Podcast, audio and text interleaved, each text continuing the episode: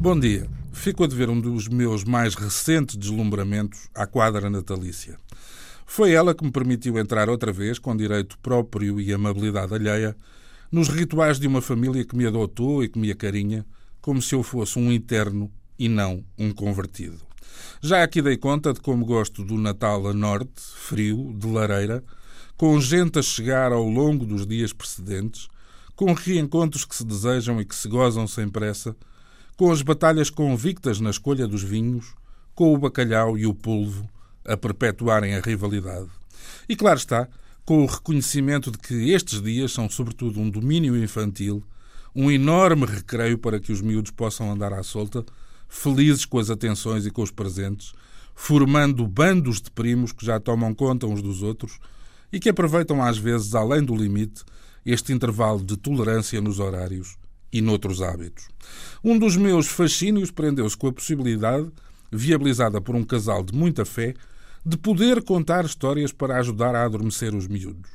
A falta de prática, acredito, foi minimamente compensada por uma batota que não incomodou a minha plateia o recurso à ideia original de uma série chamada Once Upon a Time, que é como quem diz, que vai buscar o título célebre Era uma Vez.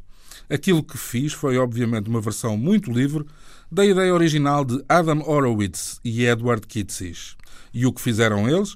Pura e simplesmente agarraram na algumas das maiores criações dos contos infantis, a Branca de Neve e os Sete Anões, o Capuchinho Vermelho e a Avozinha, Pinóquio, Gepeto, o Grilo Falante, a Rainha Má, o Príncipe Encantado e por aí fora, humanizaram-nos, atualizaram-nos, juntando-os todos na mesma cidade e transformando-os em professores, médicos, autarcas, proprietários e empregados de café, polícias, empregados de balcão, empresários, jornalistas, tudo o que se imagina numa cidade do nosso tempo.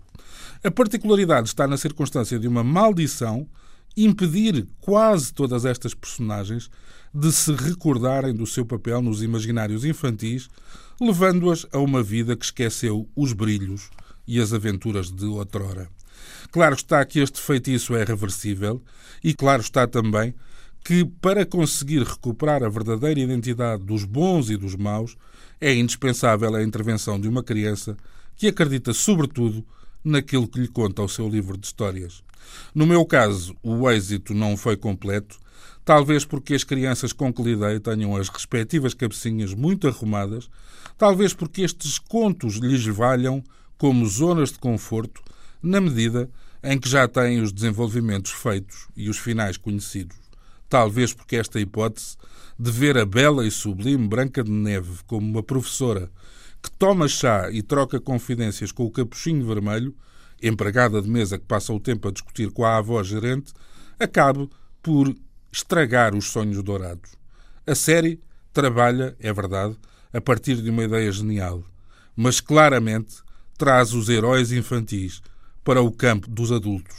Ou seja, não dá para adormecer. Bom dia.